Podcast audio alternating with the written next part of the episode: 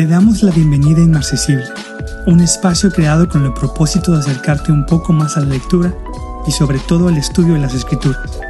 Acompaña a Lula Lozano en cada episodio donde compartirá artículos, reflexiones, reseñas de libros, biografías, entrevistas, consejos de lectura y también nos dará a conocer noticias de cristianos que sufran persecución en diferentes partes del mundo.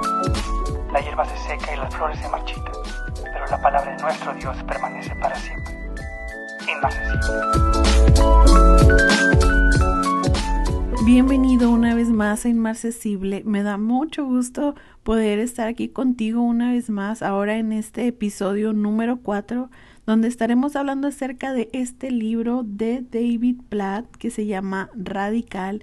Este libro que ha causado impacto a muchas personas. El día de hoy lo vamos a analizar brevemente y espero de todo corazón que puedas adquirirlo, que puedas leerlo. Es un libro muy corto, muy pequeño, pero sin duda va a traer una gran, gran bendición a tu vida. Este libro fue publicado por la editorial Unilit, tiene 220 páginas y fue publicado en el 2011 en Miami, Florida.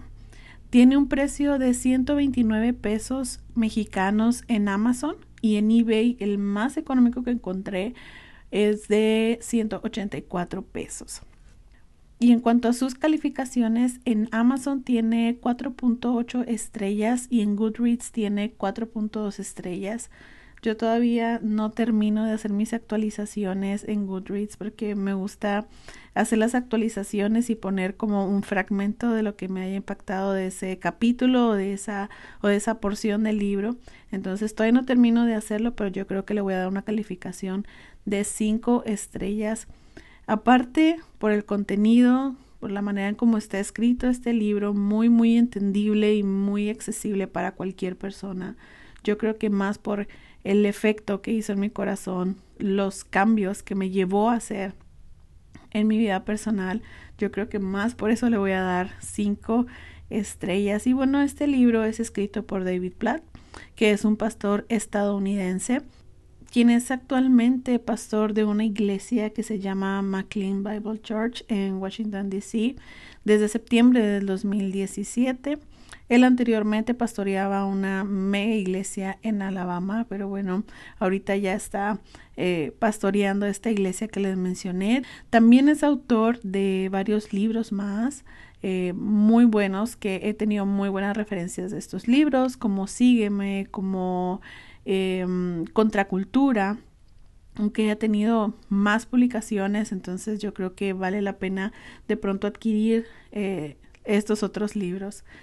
Y voy a platicarte un poquito acerca de mi experiencia con este libro que tú te vas a dar cuenta al momento de estarlo leyendo, eh, lo que va haciendo eh, en tu mente, en tu corazón, lo, que vas comprendiendo a través de sus páginas. Lo disfruté muchísimo y sobre todo porque este libro lo leí eh, un poquito antes de empezar la cuarentena, antes de que sucediera todo este asunto y realmente fue muy especial porque junto con este libro yo estaba leyendo el libro de la locura de Dios eh, por el doctor Nick Ripken, que ya les platiqué, de hecho fue mi primer reseña y mi primer episodio en el podcast. Y en esta, en esta reseña yo, yo les platicaba cómo había impactado mi vida también este libro, pero lo que sucedió fue que los leí al mismo tiempo. Entonces, eh, me llamó la atención muchísimo que los dos se conectaban de una manera muy especial y, los dos tenían algo en común, que era la importancia tan grande que le daban estos dos autores al estudio de la Biblia, ese valor que tiene su palabra en nuestra vida como cristianos y realmente estaba en un momento de quietud, en un momento muy tranquilo, realmente no tenía mucho trabajo porque en esos días mi oficina estaba cerrada, los negocios no los podíamos abrir, entonces fue el tiempo perfecto para meditar y dejar que poco a poco esta información hiciera efecto en mi corazón. Fueron días realmente muy especiales. Hubo noches en las que lloraba mucho al leer ciertas partes donde Dios me confrontaba, pero realmente no era un llanto que venía por una simple emoción. Eh, hemos leído libros que nos causan emoción, que nos causan nostalgia, pero eh, el hecho de que este, estos dos libros me hicieran llorar tanto era más por un arrepentimiento profundo que estaba ocurriendo dentro de mí al darme cuenta de los errores tan graves que estaba cometiendo en mi caminar con Dios.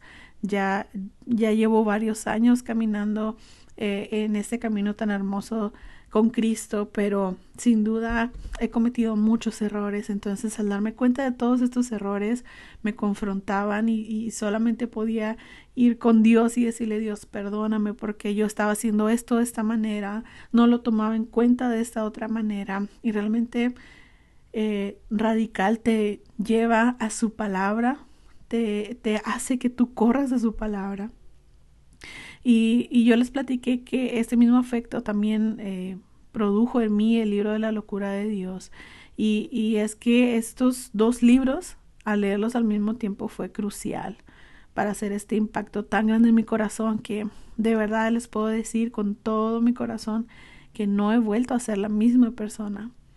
Radical me llevó a correr a la Biblia, produjo un hambre en mí tan grande por su palabra que hasta hoy continúa, gracias a Dios y solo por su gracia. Entonces, eh, gracias a Dios por los libros, gracias a Dios porque a través de este instrumento tan precioso podemos leer experiencias de otras personas, podemos eh, aprender de, personas que han estudiado más que nosotros.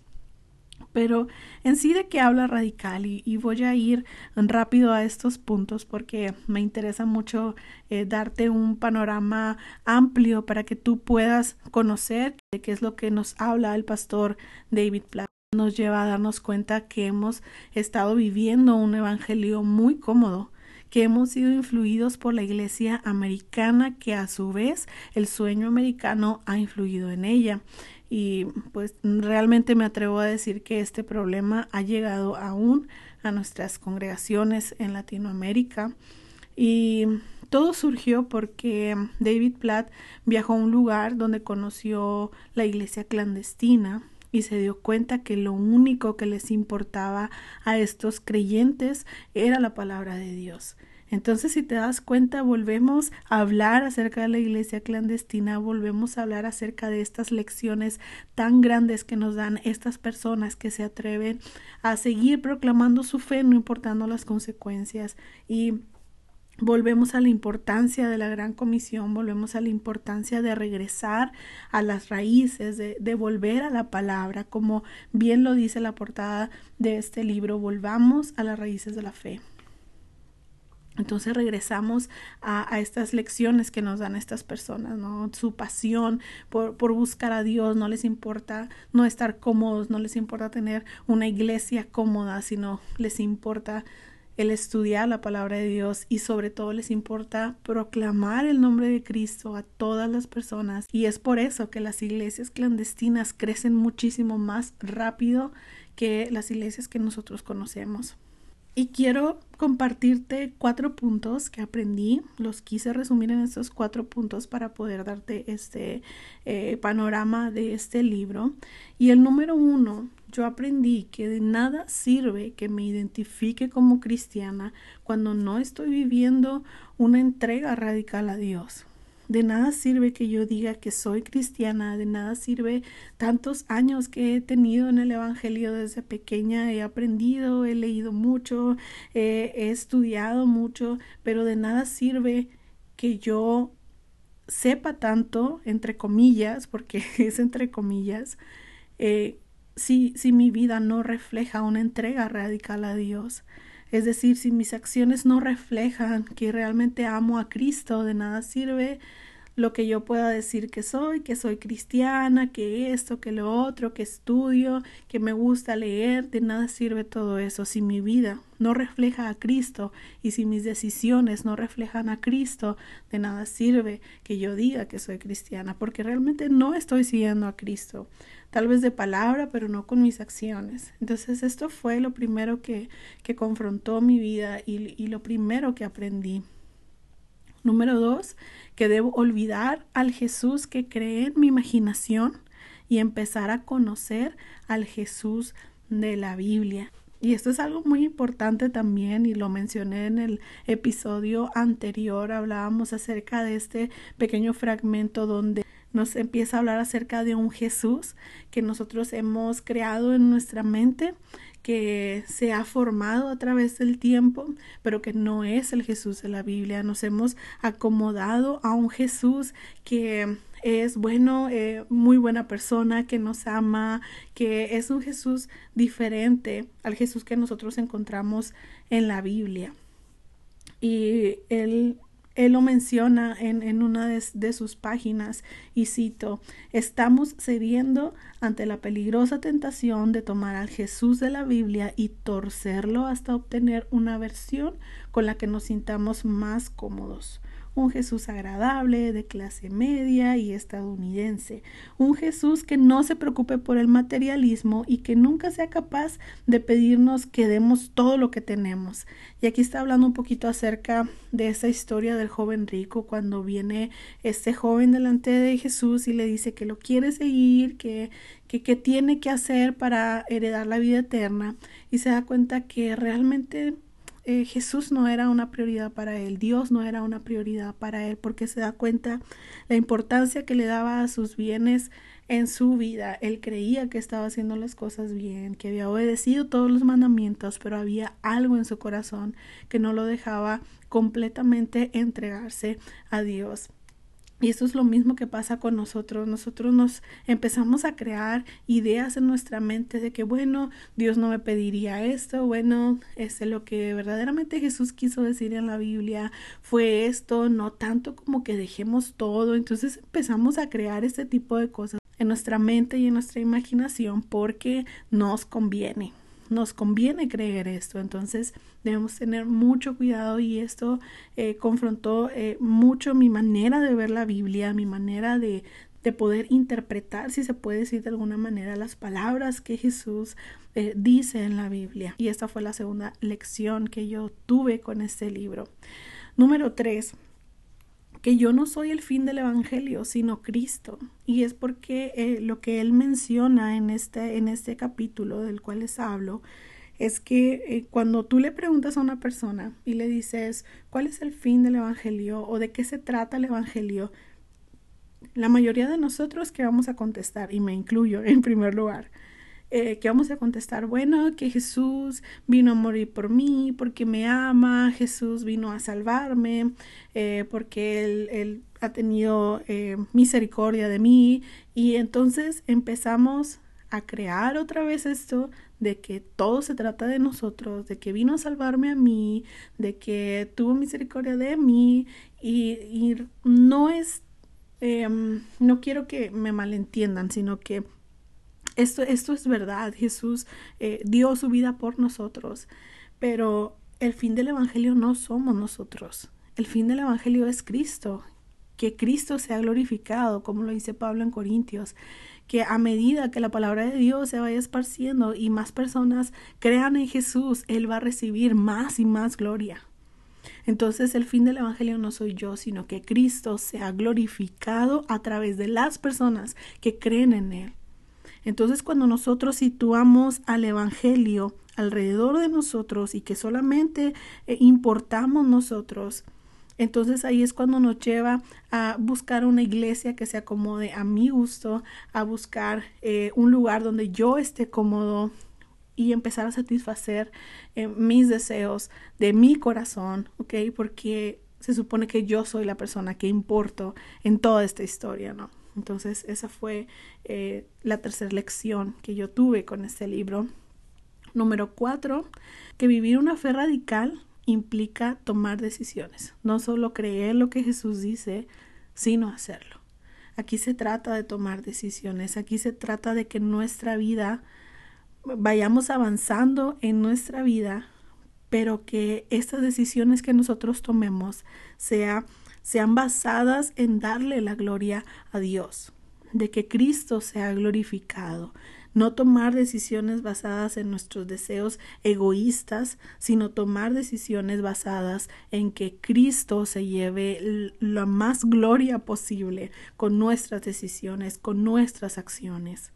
Entonces, estas cuatro cosas fueron las que de verdad se quedaron en mi mente, pasaron a mi corazón y han estado haciendo este efecto, han estado cambiando mi perspectiva y le doy gracias a Dios porque tuve la oportunidad de leer este libro, ya me lo habían recomendado hace mucho y, y realmente tenía como esa inquietud de que quiero leer radical, quiero leer radical y, y yo no sabía que me iba a encontrar con todo esto, pero eh, este libro yo lo, lo, leí más o menos como por marzo, abril, eh, yo creo que lo comencé como por marzo y desde ese entonces, de verdad, hasta eh, estamos hoy en septiembre, estamos por terminar septiembre, em, eso ha continuado.